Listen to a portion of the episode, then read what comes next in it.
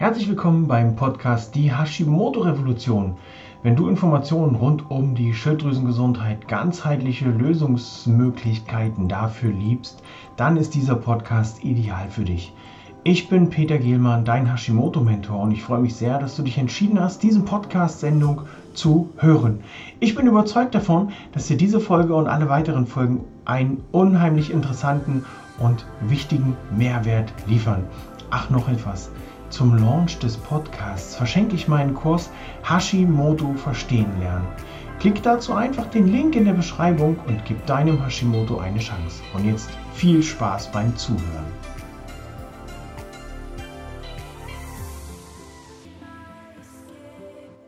Du bist müde, antriebslos, kommst morgens nicht aus dem Bett, möchtest dich gefühlt, nachdem du von der Arbeit nach Hause gekommen bist, hinlegen und den Rest des Tages schlafen.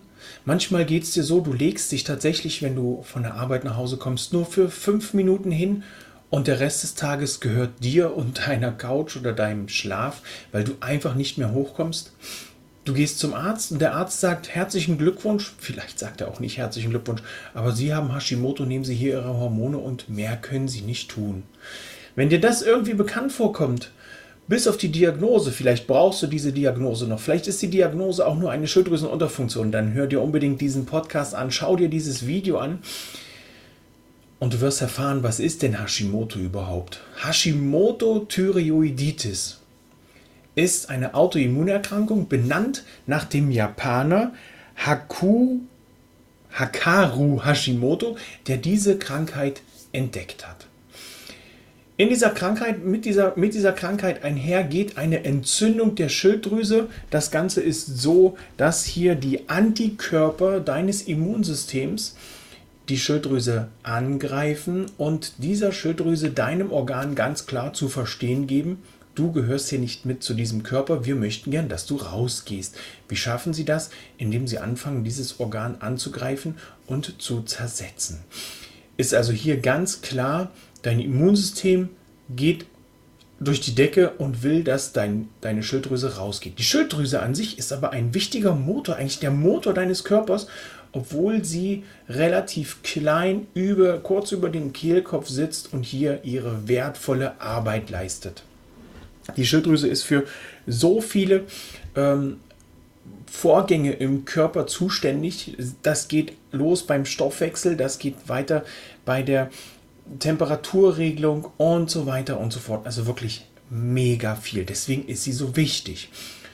Bei der Autoimmunkrankheit Hashimoto-Thyreoiditis ist es allerdings so, dass der Körper versucht dagegen anzugehen und zu sagen, du kommst hier, du, wir wollen dich hier nicht, wie ich eben schon sagte. Und aus diesem Grund ist es bei der Behandlung von Hashimoto parallel zur Schulmedizin wichtig, dass du das Immunsystem entlastest, dass du alles das, was in irgendeiner Art und Weise für Entzündungen sorgen kann, aus dem Körper rausbringst. Wie schaffst du das? Das werden wir auch im Verlauf unseres Podcasts hier weiter besprechen und werden da auch mal in die Tiefe gehen und mit dir gemeinsam dran arbeiten.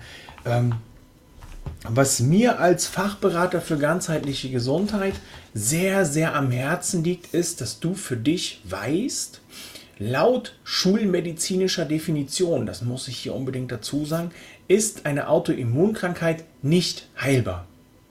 Es gibt oder es mag unter Umständen ähm, gerade im spirituellen Bereich äh, Möglichkeiten geben, das Ganze zu heilen. Wir sprechen hier dann aber in der Schulmedizin tatsächlich von einer Remission, die hier ähm, absolviert wird. Das heißt, die Symptome sind nicht mehr da, die Einschränkungen sind nicht mehr da. Das ist so weit runtergedämmt, dass du es nicht mehr spürst und dass du hier relativ beschwerdefrei leben kannst.